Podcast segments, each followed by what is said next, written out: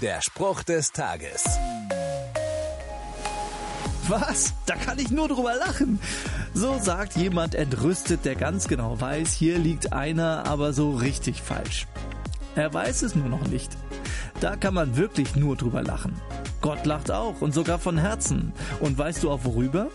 Er lacht über Nationen, Völker, Könige und Herrscher, die wer weiß was für Pläne machen und sich nicht drum kümmern, woher ihre Macht überhaupt kommt, nämlich von Gott. Der im Himmel wohnt, lachet ihrer und der Herr spottet ihrer. So heißt es in der Bibel in Psalm 2.